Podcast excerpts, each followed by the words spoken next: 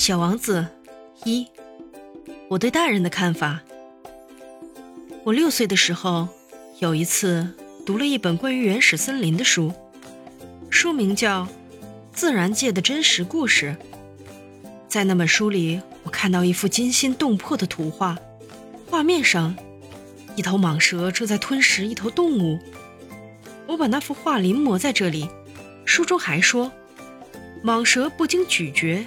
将食物囫囵吞下，然后身体动弹不得，需要长眠六个月进行消化。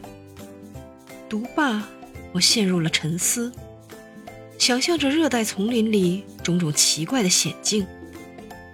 然后我捏着彩笔，经过一番努力，成功的创作出了我的第一幅图画，我的作品一号。它是这样的。我把我的杰作拿给大人们看，并问他们：“这幅图画是不是把他们吓坏了？”可他们回答：“吓坏？为什么要被一顶帽子吓坏呢？”我画的不是一顶帽子，画面上一条蟒蛇正在消化一头大象。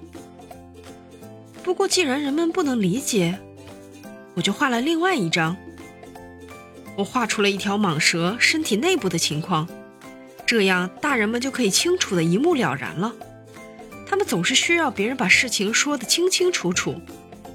我的作品二号是这样的：这一次，大人们的反应是劝我把蟒蛇图画，不管是表现外面还是透视内部的，通通放到一边，集中精力去学习地理、历史、数学和语文。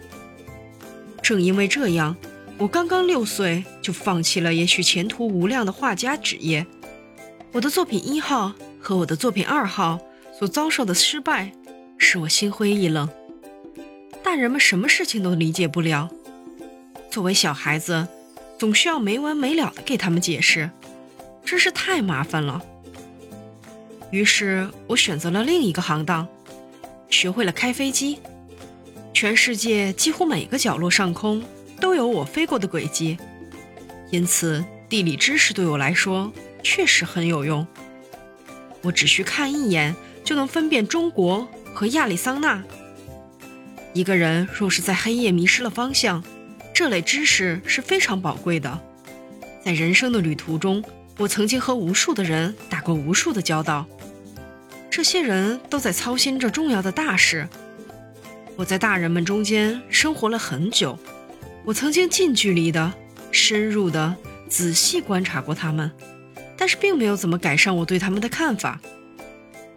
每当我认识他们中间的一位，并觉得这个人头脑比较清楚时，我总要做一个尝试。